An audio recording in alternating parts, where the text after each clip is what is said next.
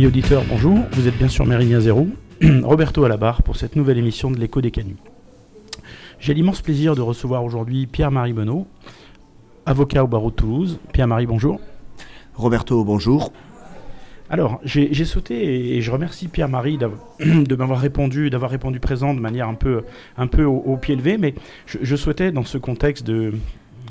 On est, fin mars, il y a beaucoup de manifestations en France, et je me dis qu'il y a peut-être beaucoup de nos camarades qui ont envie d'aller euh, contester cette réforme des retraites.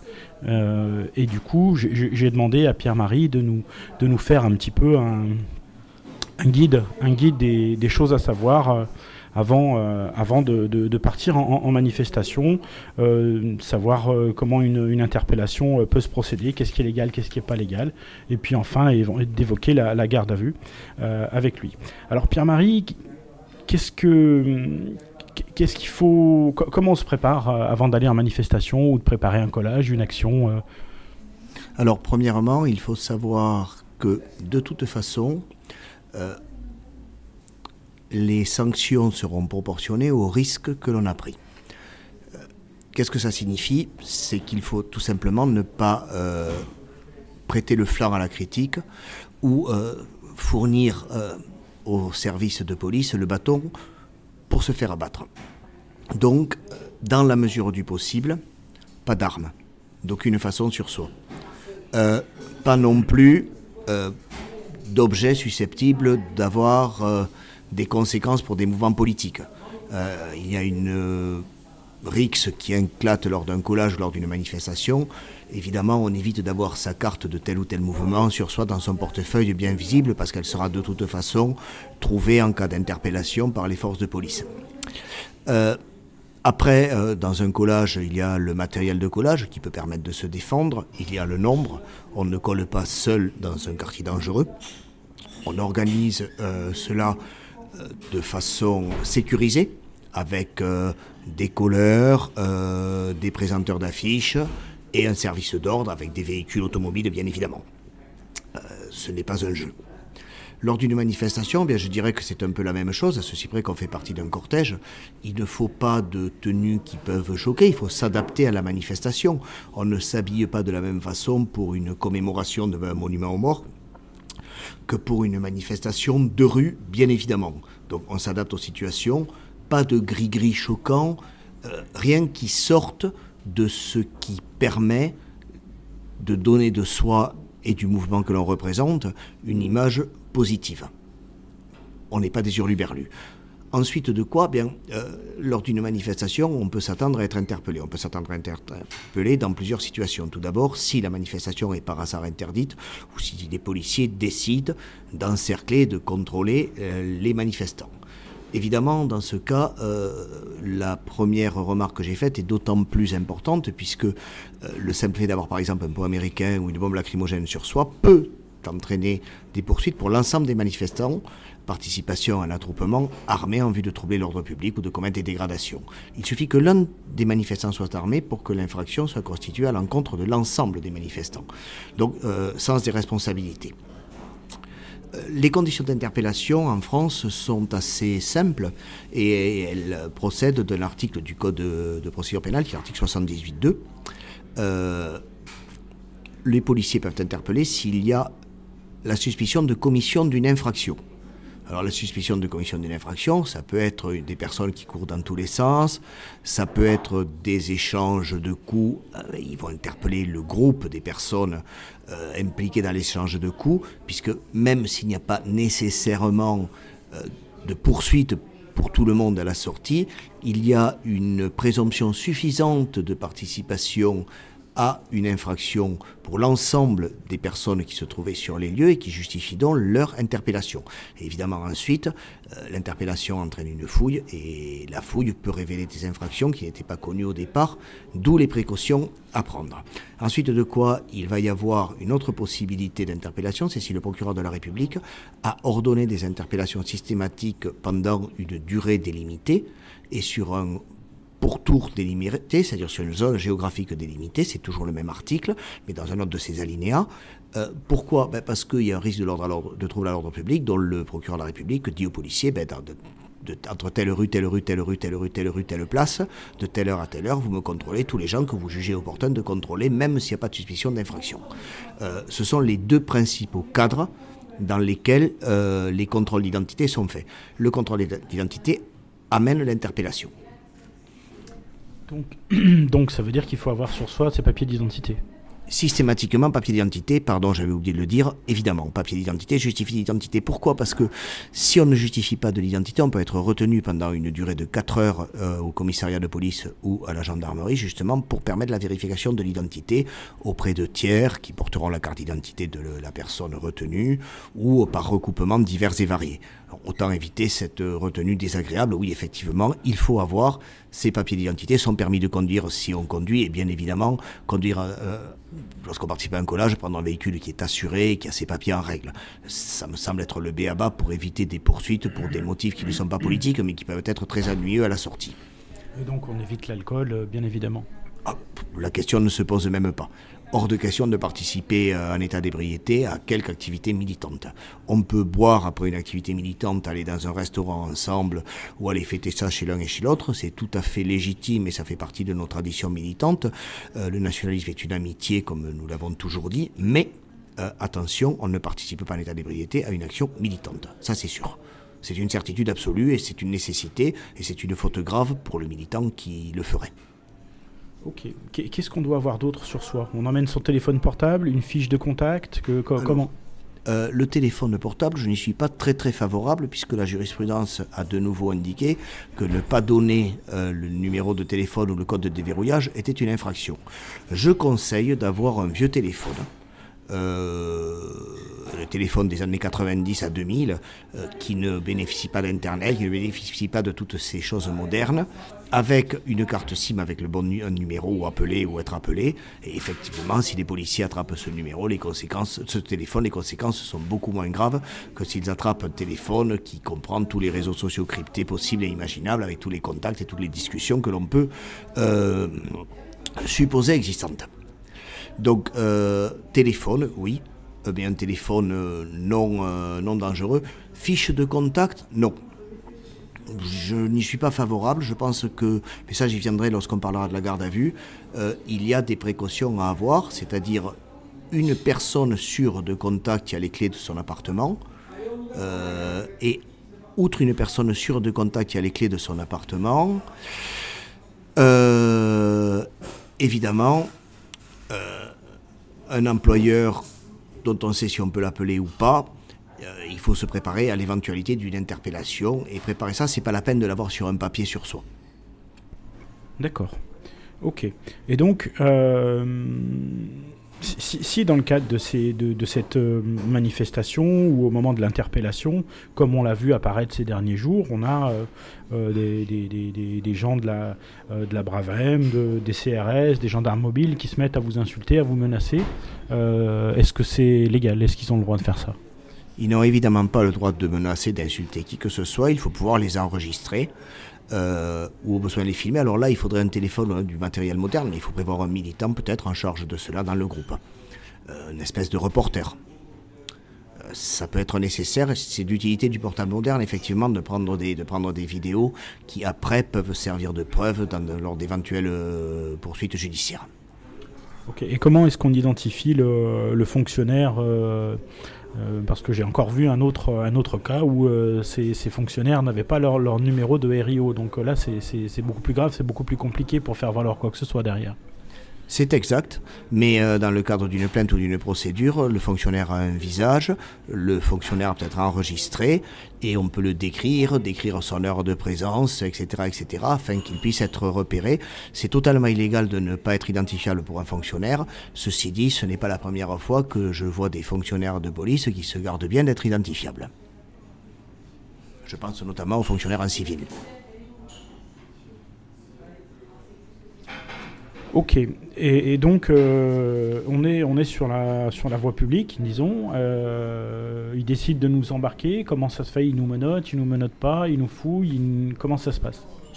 Alors, il sera très difficile d'éviter le menottage et la fouille compte tenu du trouble à l'ordre public. Ils pourront le justifier par le fait qu'il y a un mouvement de foule et que les nécessités de l'ordre public, du maintien de l'ordre public, ont fait qu'ils ne pouvaient pas euh, avoir d'autres solutions. Ça peut se contester ensuite en cas de poursuite devant un tribunal, mais sur le moment, ça paraît extrêmement difficile euh, de s'y opposer, surtout que toute opposition sera interprétée comme rébellion ou même violence sur personne dépositaire de l'autorité publique. Ce sont des infractions dont il faut se méfier. Et donc euh, pas de nom d'oiseau non plus? Non, c'est inutile. C'est inutile, ça ne sert à rien, ça ne fait qu'aggraver les dossiers. Le calme des vieilles troupes. Ça roule. Bon, et finalement, bon, ils décident de nous emmener. Ils décident de nous emmener et il, leur font un motif. Ils ont besoin de quoi? Il y a une heure précise à noter? Est-ce que c'est un début de garde à vue? Comment ça, comment ça se passe? Alors, tout dépend. Euh, ils peuvent euh, faire une euh, retenue pendant 4 heures au maximum qui n'est pas une garde à vue. ils peuvent, dans le cadre de mouvements de foule pour l'initier de l'ordre public, procéder à la retenue de militants politiques. Officiellement, ça sera souvent pour vérification d'identité. Il faut souligner que la vérification d'identité est inutile puisque les militants embarqués avaient sur eux leur papier d'identité. Ça, c'est pour plus tard devant le tribunal, mais souvent ça ne finit pas devant le tribunal, donc il n'y a pas de procédure qui peut être annulée derrière. Et c'est un des grands inconvénients de ce genre de situation, puisque quand on fait annuler une procédure et qu'on obtient une relaxe, évidemment, on souligne de plus fort le caractère illégal de la procédure policière qui a conduit à la à, l'interpellation, puis à la garde à vue, puis au procès. Quand il y a juste une interpellation, une rétention de quelques heures et puis une libération après que la police a eu euh, complété ses fichiers, il est beaucoup plus difficile derrière de pouvoir faire quelque chose. Ceci dit, euh, toute personne interpellée dans un délai d'un an euh, peut, c'est le code de procédure pénale qui le prévoit, euh, demander quel est le sort de la procédure qui a été, qui a été initiée à son encontre. Donc, ils, sont tenus de nous dire pourquoi ils nous embarquent, si c'est juste une vérification d'identité ou si c'est pour une garde à vue? Non, ils sont tenus de le dire au moment où ils vont procéder à un placement en garde à vue, pas auparavant. Donc là, ils m'embarquent, ils m'emmènent, euh, ils m'emmènent, ils sont pas obligés de me dire si c'est pour une vérification? Bah, ils vont dire que, que, que, le militant a suivi volontairement les policiers ou que la, l'interpellation du groupe a été euh, justifiée par des nécessités de maintien de l'ordre public, mais qu'il n'y a pas de procédure derrière, que c'était pour mettre fin à une rixe ou quelque chose comme ça. Euh, une question que, euh, avant qu'on puisse passer vraiment à la, garde à vue, est-ce qu'on a le droit d'avoir sur soi du, matériel défensif? J'entends par matériel défensif un, bandana, euh, des lunettes pour lutter contre les gaz, ce genre de choses. Oui, c'est parfaitement légal de l'avoir sur soi. Par contre, ça peut être interprété ensuite dans le cadre d'un dossier judiciaire comme un des éléments qui constitue le faisceau d'indices justifiant de poursuites pour constitution de groupes armés en vue de troubler l'ordre public, etc., etc. Et ça sont des infractions qui sont de plus en plus utilisées euh, par le pouvoir répressif pour lutter contre les militants politiques. Et en, termes de matériel euh, médical léger, qu'est-ce qu'on peut avoir? Je sais que c'est pas forcément dans, le, périmètre du juriste, mais l'expérience euh, peut, aider. Bah, personnellement, j'ai les yeux fragiles, donc j'utilise du, sérum, du, du, du, du, du, sérum physio. Euh, j'ai parfois du doliprane, j'ai parfois des, des, des, crèmes anti-hématomes et du, du des pansements, voilà, euh, ou des bandages. C'est pas interdit, c'est le, le matériel léger que l'on prend quand on, va quand on va faire un crapahut dans la, dans la, dans, dans la verte. Et on peut aussi euh, le prendre quand on va crapahuter euh, entre les nuages de la gaz lacrymogène dans nos belles villes. Ok. Alors, la, garde à vue qui est quand même le, gros morceau et le moment le plus compliqué pour, celui ou ceux qui sont embarqués. Euh, bah écoute, je pense que tu, as l'habitude de t'exprimer là-dessus. Je te laisse, aller euh, comme tu veux. Alors la garde à vue, qu'est-ce que c'est? La garde à vue, c'est euh, une rétention, c'est une privation de liberté que la police a le droit de faire subir à n'importe quelle personne à l'encontre de laquelle il peut être reproché une infraction punie d'une peine de prison. Donc la garde à vue, c'est une privation de liberté. Normalement, cette privation est de 24 heures renouvelable. Il y a des cas particuliers où ça peut monter à 85 heures, ah, pardon, 96 heures et même 5 jours euh, en matière de terrorisme, de bande organisée, etc. Euh, pour en rester à la garde à vue 24 heures 48 heures, la garde à vue est accompagnée de droits. Aussi surprenant que cela peut paraître, le gardé à vue bénéficie de droits. Ces droits, il faut les exercer. Pourquoi? Alors, juste avant que tu... il vous signifie, il est telle heure, vous êtes en garde à vue? Oui.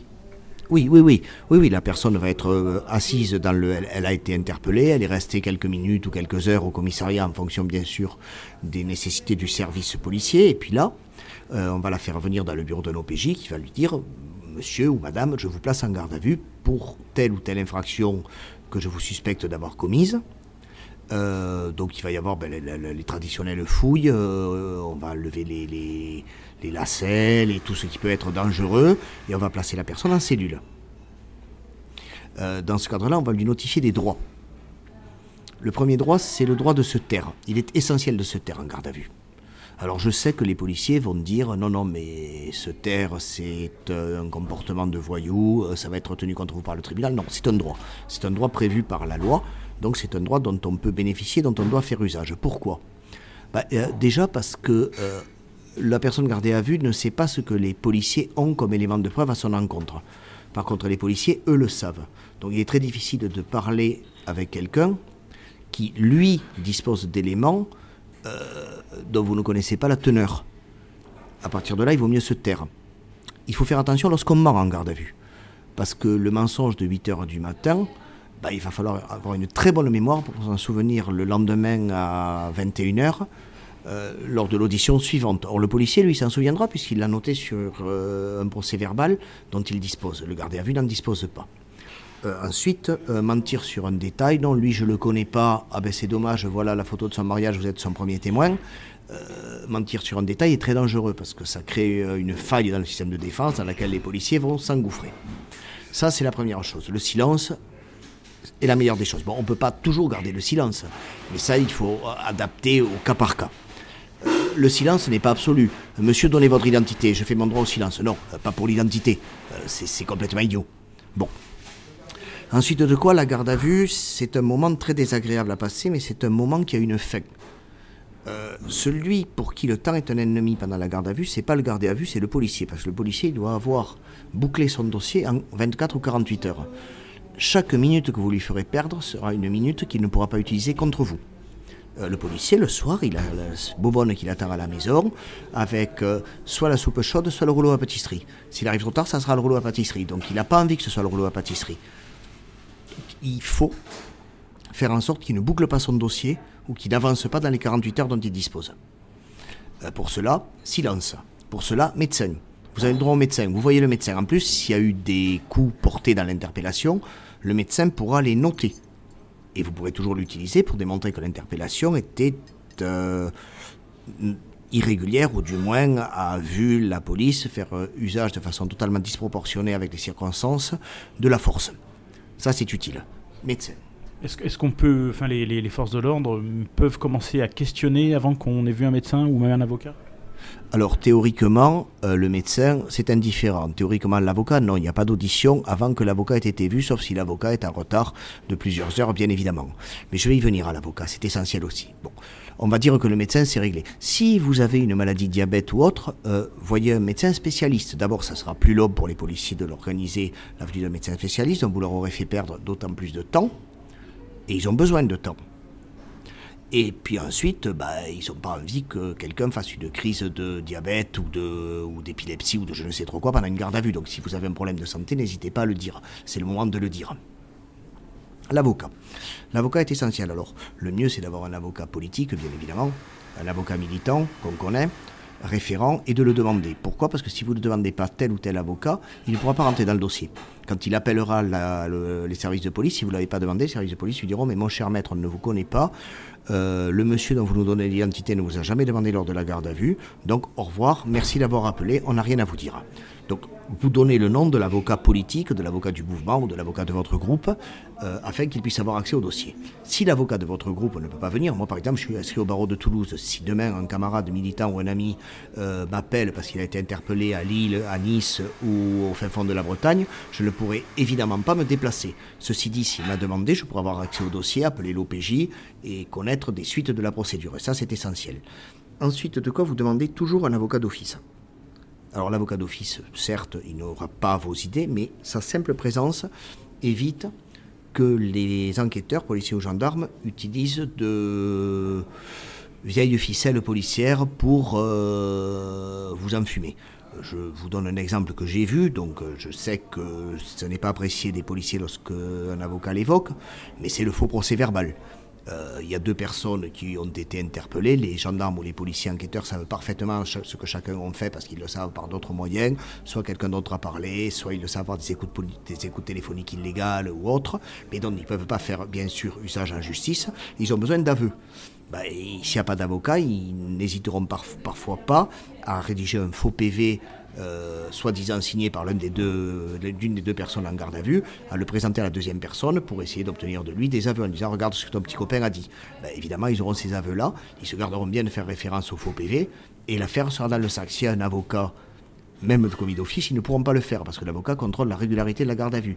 Si jamais le policier dit voilà, je vais donner lecture au PV, l'avocat dira non, mais très bien, mais euh, dans le PV, vous allez mettre, euh, dans le procès verbal, donc vous allez mettre que vous donnez lecture à mon client du procès verbal qui a été rédigé à telle heure et qui est l'interrogatoire de telle autre personne. évidemment, si c'est un faux, ils ne prendront jamais le, risque de faire une chose pareille. Donc l'avocat d'office est essentiel. Vous avez l'avocat d'office. Ensuite, chose très importante, une garde à vue, c'est un moment où on est fragilisé. On a les plantes à arroser, le chien à promener, le chat à nourrir et la petite copine à voir. Bon, ça, ce sont des faiblesses importantes. Non, monsieur le policier, s'il vous plaît, euh, j'aimerais bien que ça se finisse à 5h30 parce que j'ai le chat à nourrir. Bon, bon, moi je suis ton ami, il n'y a pas de problème. Je n'ai rien contre toi. Jeune, je méditais à droite aussi, il n'y a pas de problème. Ah, par contre, si tu parles pas, moi je ne pourrais pas te libérer avant 5h, tu comprends? J'ai le procureur au-dessus de moi.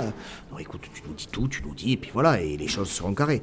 Bon, euh, la garde à vue finira avant 5 heures dans ce cas. Mais rien ne dit qu'elle ne débouche pas sur une présentation devant un juge. Et là, le policier dira T'as bien fait de parler, mais j'y suis pour rien, c'est pas ma faute, c'est le juge qui a décidé de te présenter.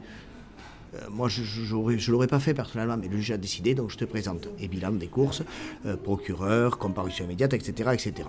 Donc, il faut être prêt. Il ne faut pas avoir de faiblesse. C'est pour ça que lors de la garde à vue, il faut avoir un contact extérieur important. La personne que vous allez prévenir que vous êtes en garde à vue, c'est une personne qui va être chargée de gérer votre quotidien à votre place pendant toute votre garde à vue. Il faut que vous ayez une confiance absolue. Le chat sera nourri, les plantes vertes euh, seront arrosées et la grand-mère sera prévenue de votre absence au repas d'anniversaire. S'il n'y a pas ça, euh, vous êtes en état de faiblesse et le policier saura en profiter, croyez-moi. Donc ça, c'est essentiel. Euh, attention, pas tous le même ou la même militante. Moi, je me souviens à Toulouse d'une histoire qui avait fait rigoler tout le commissariat. Il y avait eu cinq militants euh, euh, interpellé. À l'époque, nous avions une militante dont je tairai le nom, qui était une, camarade extrêmement, une amie extrêmement dévouée et extrêmement active politiquement. Euh, comme on leur demandait à chacun de, donner un contact et ben, ils, n'ont pas réfléchi, ils ont tous dit que c'était leur petite amie. Donc évidemment, 5 PV de police qui demandent de prévenir la même personne en disant que c'est la petite amie, ça le fait pas. Les policiers, ils sont pas idiots dit c'est bon, c'est bon, c'est la référente, c'est la camarade de politique qui est référente. Non, euh, il faut prévenir quelqu'un et le quelqu'un à prévenir, c'est pas la, la tante Hortense qui a 95 ans et qui habite à l'autre bout de la France, euh, qui n'a jamais vu un téléphone portable de sa vie. Non, non, c'est quelqu'un d'utile, un militant, une militante, un ami, quelqu'un de la famille qui pourra euh, prendre les choses en main, qui si possible dispose du double des clés de la maison. Pourquoi? Ben, Parce qu'il y a peut-être du nettoyage à faire visite policière n'est pas exclue, et donc c'est quelqu'un qui pourra prendre les choses en main. Prévenir l'avocat, prévenir les camarades, prévenir, prévenir de l'interpellation, de l'arrestation, faire, faire le nécessaire. Voilà, ça c'est essentiel. Et qui pourra éviter au gardé à vue d'avoir à penser à des, à des éléments extérieurs qui sont tout autant de soucis qu'il ne doit pas avoir parce que ces soucis-là sont des armes dont les policiers sauront faire usage. Pour, reformuler, on, entre dans une partie de bluff euh, importante. Oui. Et, et dans les choses qui s'anticipent, il y a le contact. Toujours. C'est même, j'allais dire que c'est même l'essentiel. On a, on a là-dessus un, un, acronyme qui est assez utile, qui est MASTAF. MASTAF, c'est médecin, avocat, se taire, avis, famille. Avis. Famille.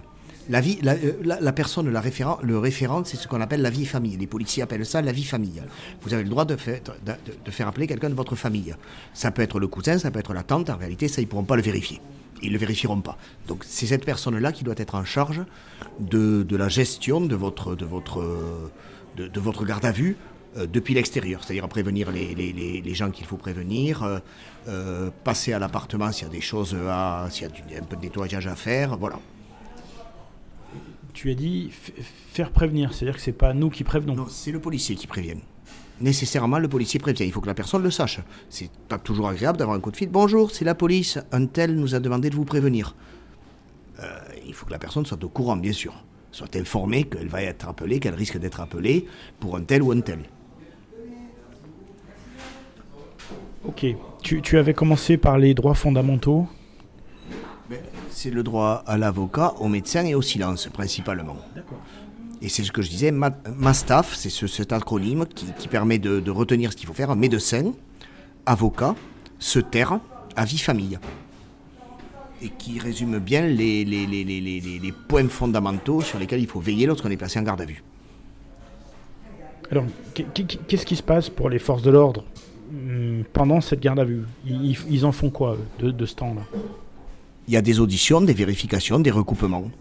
Ils vont par exemple euh, vérifier euh, le téléphone portable s'ils si, si, l'ont, ils vont vérifier euh, la localisation du téléphone portable de la personne, ils vont au besoin faire une perquisition au domicile de la personne, ils vont procéder éventuellement à des confrontations, à des fouilles, etc. Ils vont faire, ils ont 48 heures pour enquêter et constituer un dossier, 24 heures renouvelables pour un dossier qui doit être présenté au procureur de la République ou au juge d'instruction en cas de garde à vue sur euh, information judiciaire qui est un peu plus complexe.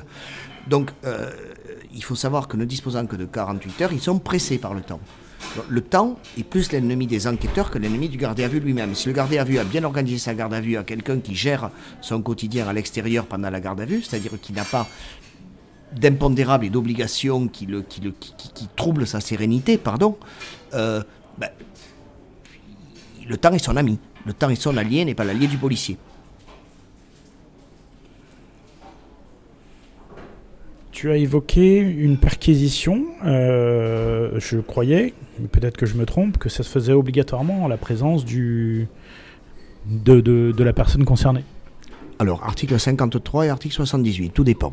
Dans le cadre de l'article 53, celui dans lequel l'interpellation peut être faite à domicile, les policiers ont le droit de rentrer dans les propriétés privées avec ou sans la personne, euh, comme ils veulent. Ils sont dans le cadre de ce qu'on appelle la flagrance, le flagrant délit.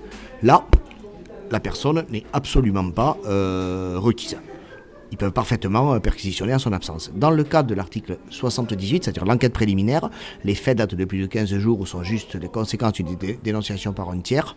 Là, les policiers sont obligés de recueillir le consentement de la personne objet de la perquisition ou alors une autorisation du juge des libertés de la détention, l'article 76 du Code de procédure pénale qui le prévoit. Ça veut dire que sa présence n'est pas obligatoire? Elle n'est absolument pas obligatoire si jamais le juge des libertés de la détention a donné l'autorisation. Donc ça veut dire que pendant ces perquisitions, ils peuvent très bien amener des choses eux-mêmes? C'est déjà, déjà arrivé, il faut prendre toutes les précautions utiles à ce titre. Par exemple, le référent peut être à la maison, oh ben ça tombe bien, j'étais chez lui. J'étais chez lui, euh, il m'a demandé d'ouvrir le chat. Ça tombe bien. Mais, mais, mais, mais, mais, soyez là, messieurs, entrez, entrez, il n'y a pas de problème. Hein, euh, faites, faites ce que vous avez à faire. Ah, c'est toujours utile. Hein. Ils ne peuvent pas chasser quelqu'un qui est dans une maison. Euh, monsieur, on va perquisitionner, sortez. Non. Écoutez, moi je reste là, c'est la maison de, de, de, de Jules. Jules m'a demandé d'ouvrir son chat. Je, je, suis là pour ouvrir son chat, mais faites ce que vous avez à faire, messieurs les policiers, il n'y a pas de problème. Mais je reste là, quoi. je nourris le chat et puis je, je passe le balai. Ils ont des documents à présenter? Alors, oui, bien évidemment. Euh, S'ils tombent sur quelqu'un lorsqu'ils perquisitionnent, ils ont évidemment des documents à présenter. Euh, ils ne peuvent pas arriver en disant voilà, on perquisitionne.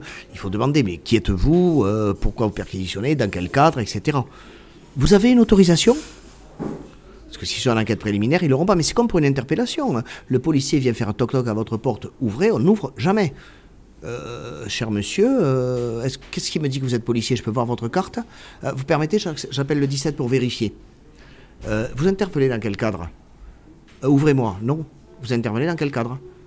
Montrez-moi. Alors, si c'est une flagrance moins de 8 jours, il peut défoncer la porte. Mais ça, si vous, le savez, s'il il y a une bêtise de fait il y a moins de 8 jours, d'habitude, le, militant qui a commis ce genre de bêtise le sait. Par contre, il y a toutes les chances, sinon, que ce soit une enquête préliminaire et que les policiers y aillent au bluff. Auquel cas, ils vont revenir plus tard avec une autorisation du parquet ou autre, mais le plus tard permettra sans doute de, d'organiser le, de mieux s'organiser pour attendre leur venue. Alors à la télé, on appelle ça un mandat de perquisition. En France, on appelle ça comment? Alors ça ne, ça s'appelle absolument pas un mandat de perquisition, ça s'appelle une autorisation de perquisitionner, ça n'a pas de nom particulier d'ailleurs, ça n'a pas de nom particulier. Dans le cadre de la flagrance, ben, la flagrance c'est le type qui a couru, qui a été attrapé, qui est vu dans une manifestation en train de tirer à la fronde sur les services de police. Les services de police lui courent après, ils rentrent dans, un immeuble, ils le suivent dans le couloir de l'immeuble, ils montent l'escalier, ils le suivent dans la cage d'escalier, ils se réfugient dans un appartement. Ben, ils ont le droit de défoncer la porte pour rentrer. C'est le principe de la flagrance. Et après ils le mettent en garde à vue, ils perquisitionnent sans lui. C'est le principe de la flagrance. Bon, la même personne n'est pas attrapée sur l'instant. Plus de 15 jours se passent. Les policiers arrivent à l'identifier par recoupement, par les photos euh, de la ville ou autre, les caméras. Et là, ils- ils viennent chez lui. Là, on est en enquête préliminaire et n'ont pas le droit. Ils doivent le convoquer. Ils ne peuvent pas rentrer de force, sauf autorisation du procureur de la République. Ben, à ce moment-là, il faut que la personne dise est-ce que vous avez une autorisation en fonction de l'article 78 du Code de procédure pénale? Montrez-la moi. Montrez-la moi. Généralement, le policier n'insiste pas, il sait qu'il est dans l'illégalité et que si la personne commence à se défendre comme ça, euh, c'est qu'elle a un minimum de formation juridique et que son avocat, derrière, ne manquera pas de soulever la nullité de la procédure. Donc le policier va repartir, ça ne mange pas de pain pour lui, il va demander un article 78 au procureur de la République, il va le lui donner, il reviendra 4 heures plus tard. Mais euh, le tout, c'est de mettre à profit ces 4 heures. C'est 4 heures. hein. Je dis 4 heures comme j'irais une heure et c'est pas un chiffre euh, issu de la loi. C'est une estimation. Tu, disais tout à l'heure, euh, si, si on a la, la chance d'avoir un, avocat ou un contact, on peut le contacter par téléphone, mais on peut aussi le contacter autrement, je crois. C'est-à-dire Par mail Ah, on, peut le contacter par, on peut le contacter par mail, et pendant la garde à vue, on ne peut pas le contacter. Attention, c'est le policier qui contacte. C'est le policier qui contacte, mail ou téléphone, bien évidemment. Mais euh, c'est le policier qui contactera la personne, c'est pas le, c'est pas le gardé à vue.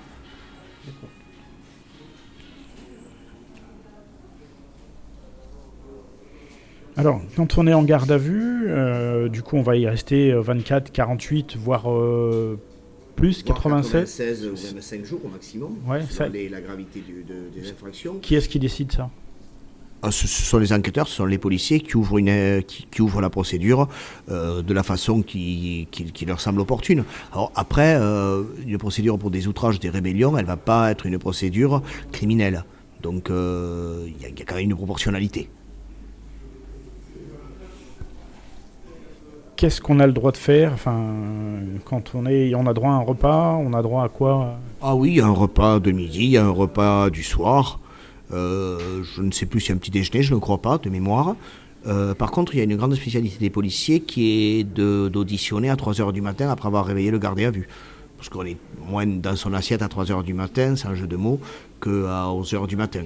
Qu'évidemment, étant un peu, un peu dans les vapes, on peut plus facilement se laisser euh, bousculer euh, intellectuellement par un flot de questions. Donc, on le rappelle, se taire est un droit constitutionnel. Je crois que ce sera, ce sera le- le- le- l'élément le, plus important à, à- à se souvenir. Oui, oui, c'est- c'est essentiel. C'est essentiel.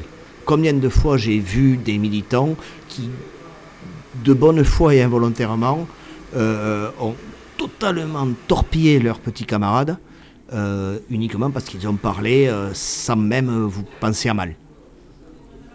Et du coup, si ça intervient sur un jour de travail, euh, l'employeur peut être contacté? Alors oui, l'employeur peut être contacté, ça c'est à garder à vue la- de, de l'apprécier en opportunité. Est-ce qu'il a intérêt à contacter l'employeur ou pas? Et on a le droit de contacter plusieurs personnes? Un employeur et un membre de la famille, point. Ou un ami ou... Un membre de la famille qu'on a désigné comme membre de la famille. C'est le, cousin, parce que c'est notre meilleur cousin, quoi. on n'a pas le même nom, mais c'est un cousin. Voilà, euh, je donne un exemple. Euh, lors d'une manifestation récente, euh, il y a eu un contrôle d'identité au cimetière de Charonne, c'était en février, vous devinerez tous pourquoi c'est. les policiers ont débarqué en groupe. La manifestation ne me semblait pas déclarée, j'y participais tranquillement, j'étais en costard-cravate. J'ai par hasard repéré un nom sur une tombe avec une date de naissance, une date de décès que j'ai appris par cœur. Et lorsque j'ai vu arriver les policiers, je suis allé devant cette tombe en regardant. Euh, évidemment, j'étais contrôlé comme tout le monde. Le policier m'a demandé ce que je faisais là, je lui ai montré la tombe. Et il m'a dit Mais qui Je lui ai dit C'est ma tante. Euh, un nom de famille, des dates de, naissance et de décès parfaitement compatibles. Ben, il m'a dit Oh, pardon, monsieur, excusez-moi. Et il m'a laissé repartir sans même contrôler mon identité, parce que ça paraissait totalement plausible que quelqu'un en costume cravate euh, soit, même s'il y a une manifestation en même temps, sur la tombe de sa tante, euh, qui en plus il lui a désigné d'un air scandalisé en disant ben, ben, évidemment c'est quelqu'un de ma famille. Voilà. Bon, c'est le genre de réflexe qu'il faut acquérir et avoir. Alors, la, garde à vue, euh, elle peut avoir du, elle peut être gérée de différentes manières par les forces de l'ordre. Euh, une garde à vue avec une vraie enquête, et puis une garde à vue pour, euh, tu as appelé ça coup de pied dans la fourmilière. Alors oui, alors la garde à vue coup de pied par la dans la fourmilière, elle fait partie d'une vraie enquête, attention. Euh, la garde à vue coup de pied dans la fourmilière, ça va être la garde à vue totalement inutile, il n'en ressortira rien au bout de trois heures. Et souvent le garde à vue sortira en disant Putain, qui sont crétins ces policiers, je les ai bien roulés dans la farine, ils m'ont laissé repartir au bout de trois heures, j'étais tellement intelligent qu'ils n'ont rien trouvé. Euh, je vais tout de suite appeler mes petits copains pour leur raconter l'histoire, on va en parler, on va raconter toute notre organisation. Bah, c'est la bêtise à pas faire parce que la garde à vue, justement, c'était son objet unique. L'objet unique, c'était parce que les policiers n'arrivaient pas à remonter le fil de la pelote, savaient qu'il y avait des infractions mais n'arrivaient pas à les euh, qualifier exactement, à les définir exactement, euh, à connaître le périmètre exact. Bah, ils ont pris trois ou quatre militaires, ils ont collé en garde à vue quelques heures, histoire de secouer le, prunier, histoire de donner un coup de pied dans la fourmilière, et puis ils attendent, ils ont mis ensuite, probablement avec l'autorisation du GLD, les téléphones sur écoute, et ils attendent de voir patiemment le résultat de leur coup de pied dans la fourmilière. Bah, évidemment, si le garde à vue euh, se termine au bout de trois heures, ou de 5 heures, ou de 10 heures même, sans résultat tangible, ben, c'est que l'enquête n'est pas finie tout bêtement. C'est qu'on est toujours sur écoute, qu'on peut être sur écoute, qu'il peut y avoir des conséquences. Donc il faut faire très très attention. Il faut être d'autant plus prudent. D'abord, il faut en informer sa hiérarchie politique. Attention, j'ai été placé en garde à vue, donc je suis un peu quelqu'un de dangereux. Ça ne remet pas en cause la crédibilité ou l'honnêteté du militant. Mais le militant doit prévenir ses amis, ses camarades. Attention, je suis je suis un militant à risque. J'ai été placé en garde à vue. Alors, il y, a cette première précaution en termes de comportement.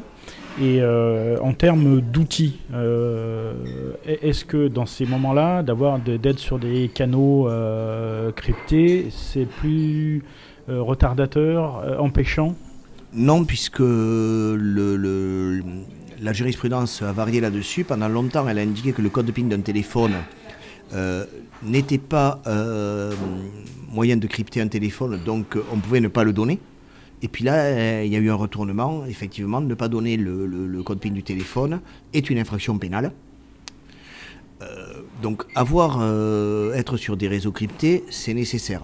C'est nécessaire parce que ça permet de réaliser des réunions à distance, c'est infiniment plus pratique et ça, donne une vie à des mouvements politiques d'une possibilité de travailler incomparablement plus efficace et agréable que ce dont nous disposions avant. Bon. Mais pour autant, lorsqu'on est dans le cadre d'une manifestation, euh, il faut essayer d'éviter d'avoir euh, son téléphone avec euh, dessus tous les réseaux sociaux, etc. etc. Alors c'est pas agréable de devoir s'enlever de tous les réseaux sociaux, de toutes les messageries cryptées, mais je crois que c'est une nécessité lorsqu'on part en manifestation, quitte à les remettre après. Hein. Euh, à les réinstaller après, mais au moins quand les policiers euh, regarderont le téléphone, la mémoire sera vide. Mais le mieux est encore, lors de ce genre d'opération, d'avoir un vieux téléphone avec une carte SIM à l'ancienne qui ne comprend aucun de ces réseaux cryptés. Sauf pour la personne qui prendra des photos ou autre, mais ça, elle peut très bien avoir un téléphone euh, avec photo et vide de tout. Et puis les photos, elle les enverra au coup par coup. Alors, si, on est un militant prudent et qu'effectivement on a été avec un, téléphone euh, euh, non smartphone, avec une carte SIM autre que la sienne, et qu'il y a une enquête en cours, est-ce qu'ils vont savoir que j'ai un autre numéro de téléphone Et est-ce qu'ils vont pouvoir écouter mais, ou travailler sur mes canaux cryptés? Ben, Sinon pas l'autre numéro de téléphone et sinon pas attraper l'autre téléphone, non. Ils ne peuvent pas les demander à l'opérateur Mais ils peuvent. Non, non, pas spécialement. D'abord, parce que ça ne sera pas nécessairement le même opérateur premièrement. Et puis deuxièmement, par contre, euh, lors d'une perquisition, ils peuvent trouver le téléphone s'il est à la maison, oui. D'où l'intérêt de ce que je disais tout à l'heure. Avoir quelqu'un qui peut passer à la maison. Et du coup, là, les canaux cryptés ont toute leur, euh, leur importance. Ils ont toute leur importance, euh, à condition que le terminal, c'est-à-dire le téléphone, ne soit, ne soit pas attrapé. Parce qu'une fois que le terminal, le téléphone est attrapé, le canal crypté ou pas crypté, ben, ça sert à rien. Quoi. Les conversations apparaissent sur le téléphone. À l'issue de la garde à vue, qu'est-ce qui peut, euh, qu'est-ce qui, qu'est-ce qui peut se passer? On est relaxé, on est envoyé vers qui? Alors on peut être libéré sans, poursuite. Il faut se méfier parce que ça veut souvent dire que l'affaire n'est pas terminée et qu'il peut y avoir une autre garde à vue derrière, surtout si la garde à vue a été courte. Parce que les policiers ne gaspillent pas les heures de garde à vue. N'oublions pas ce que je disais tout à l'heure et j'insiste qu'ils ont que 48 heures. Donc si la garde à vue dure 3 heures, il faut se méfier. C'est que les policiers veulent en garder euh, 45 euh, derrière. Donc méfiance. Euh, ensuite, ben, on peut ressortir avec une convocation par officier de police judiciaire, c'est-à-dire une convocation pour une audience de tribunal, un plaidé coupable ou une audience euh, correctionnelle. On peut être déféré devant le procureur de la République qui pourra prendre une comparution immédiate ou autre. Encore une fois, d'où l'utilité d'avoir une personne référente et son avocat, parce que si l'avocat ne peut pas se déplacer, il aura le numéro par les policiers de l'avocat commis d'office qu'il y a eu, et il pourra, devant le procureur, justifier d'éléments essentiels qu'appréciera le tribunal pour savoir si on place en détention ou pas. Contrat de travail, contrat de bail, euh, existence d'un enfant ou pas d'un enfant, d'une vie stable, ce qu'on appelle les garanties de représentation, c'est essentiel. Euh, évidemment, euh, ces garanties de représentation, l'avocat d'office, si jamais il n'y a pas d'avocat militant euh, ou d'avocat choisi par le, par le gardé à vue ou par la personne déférée, l'avocat d'office ne pourra pas les inventer, ces éléments. Donc il faudra les lui donner. Pour les lui donner, il faut passer par un individu, par un camarade. Euh, c'est indispensable. Tu, as dit, tu as dit une chose qui m'interpelle, et, si on te garde que 3 heures, ça leur en laisse 45 plus tard. Ça veut dire que la garde à vue peut être... Euh, non, ça veut dire qu'elle peut être morcelée et Bien évidemment, une garde à vue peut être morcelée en autant de fois que les enquêteurs le veulent. Donc ils te prennent un jour, euh, enfin une fois 5 heures, une fois 8 heures. Tout à fait. En 5 jours différents. En 5 jours différents, tout à fait. D'où, d'où, le danger des petites gardes à vue, qui sont souvent des gardes à vue qui n'ont pas pour but en réalité d'amener la manifestation de la vérité, mais de donner un coup de pied à la fourmilière. Euh, il y aura un placement en garde à vue de 5 militants, et derrière des mises sur écoute de tous les numéros qui auront été, qui auront, qui qui auront été pêchés à l'occasion en se disant ils finiront par en parler et on apprendra ce qu'on a envie d'apprendre, ce qu'on veut apprendre. La garde à vue peut parfaitement être morcelée. Oui, évidemment, oui, oui. Important. bien, sûr. Bien sûr. Euh, C'est même une pratique assez courante. Hein. Oui, L'immense majorité des gardes à vue est morcelée. Ok, bah écoute, moi je pense avoir fait le tour de mes questions, en tout cas sur la garde à vue. Est-ce que toi tu as un dernier conseil à, donner ou à rappeler ou peut-être Ce sont des conseils, euh, j'allais dire, de bon père de famille ou de bon militant. Un militant doit être prudent, il ne doit pas provoquer gratuitement et il doit penser qu'il représente un mouvement politique, celui pour lequel il milite, et que donc euh, le sérieux et euh, la crédibilité du mouvement dépendront de son comportement. Voilà. Euh, c'est d'autant plus vrai auprès des services de police. Et, du coup, tu, me tends une perche, une question que que j'avais pas prévue, mais quelqu'un du coup qui a quelque chose à se reprocher, à qui on propose un deal pour, pour devenir bah, une source de renseignement, ça arrive fréquemment c'est déjà arrivé. Euh, la première chose, c'est d'en référer à l'autorité politique dont on dépend. Euh, ne pas prendre la décision soi-même et surtout pas s'estimer plus malin que les services de police en se disant je vais les rouler. Non, ça n'existe pas. Quand ils, euh, quand ils prennent cette décision, c'est qu'ils ont une bonne raison de la prendre. Donc on en réfère à la hiérarchie et on voit ce que la hiérarchie dit et on refuse poliment. Et surtout on ne montre pas qui on est. Euh, mon maître en politique, mon chef, qui était Pierre Sidos, puisque je suis un vieux militant nationaliste, vieux, pas tant que ça, mais un militant nationaliste que j'ai un immense respect pour celui qui a été mon mentor en politique, qui était Pierre Sidos, euh, nous disait que lors de la bataille de Dien Phu, on avait capturé un général Viet Minh. Il ne s'est pas vanté d'être général, rien ne le montrait dans son uniforme. Et euh, les Français ont appris qu'il se tenait un général Viet Minh de haut niveau euh, le jour où Dien Bien Phu est tombé, où les Viets sont allés le saluer. Voilà. Eh bien, euh, je pense qu'il faut tous faire en sorte que les policiers aient la même difficulté c'est de là que dépend la solidité de nos, structures politiques, même si bien évidemment il est hors de question euh, que ces structures politiques soient illégales publiquement euh, et que nous tombions sous le coup de la loi. Alors autant euh, le, maître mot et la conclusion de cette émission, ça pourrait être, et ce sera, ce terre est un droit et, on fait valoir ce droit, qu'est-ce qui se passe une fois qu'on arrive devant le, le magistrat? Là, c'est plus la même chose. Alors, on a le droit la première fois de se taire. Encore. Pourquoi? Parce qu'on est crevé, on sort de garde à vue. Par contre, on a un immense avantage devant le magistrat, c'est qu'on a un avocat et que l'avocat a accès à la procédure. Donc là, on sait enfin exactement de quelles preuves les policiers disposent. Donc le jeu n'est plus le même. On est enfin à égalité. On a l'avocat a le dossier. Il a donc les auditions, mais il a aussi les écoutes téléphoniques éventuelles, les photos, les renseignements, enfin tout ce qui constitue le dossier à charge. Euh, un avocat sérieux face à l'entretenir avec son client et pour lui indiquer voilà, ça ils savent ça, ils savent ça, ça il y a ça, ça y a, là il y a ça, il y a ça, il y a ça. Euh, ben, le, comportement ou les, les, déclarations vont varier du tout au tout en fonction de ces éléments, évidemment. Évidemment. L'avocat n'a pas accès au dossier tant qu'il n'est pas devant le magistrat ou il, L'avocat n'a pas accès au dossier tant que la personne n'est pas déférée devant un magistrat.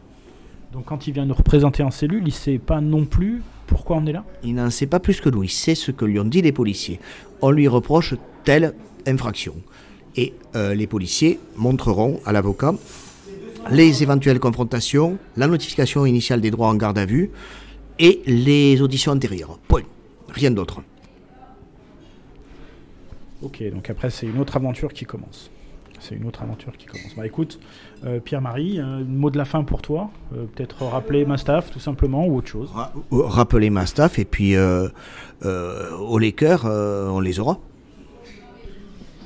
Pierre-Marie, merci. Ma staff, si vous ne l'avez pas retenu, l'acronyme, demandez à avoir un médecin, ça, un avocat, se taire, et avis famille. Et avis famille, de manière à faire prévenir la bonne personne. Amis auditeurs, merci beaucoup. À l'abordage et pas de quartier, comme disait Pierre-Marie, on les aura. de Brest à la de Toulon, 500 de mobile, on envahit l'île de Pasquale et Paris. Mais dites l'air que nous sommes cassés d'une race pure, que nous n'avons pas peur de ma naissance, mon père me l'a dit que je serai un enfant sans souci, que je serai le plus gros des bandits. À l'âge de 5 ans, j'allais à l'école et à l'âge de 6 ans, ne porte plus mon poche. À l'âge de 10 ans, la cigarette au bec à l'âge de 15 ans, le livre en plein et mort au vache. Et mort retourné à ses enfants depuis que la sûreté n'ont pas de grâce, n'ont pas de pitié de mon calibre rose.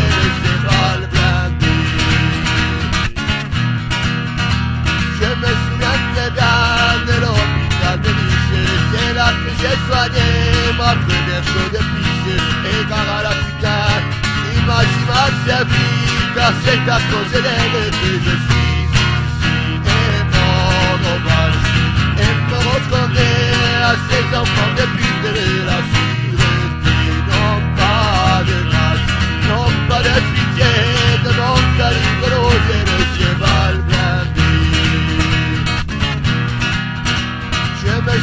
très bien de ma première femme. Elle s'appelait Titine, une putain d'arabe. Titine, mon amour, Titine, mon trésor. Je veux vivre avec toi au mourir en prison. Et mon vache, et mon autre à ses enfants de de la sûreté. Non pas de grâce, non pas de pitié de mon calibre.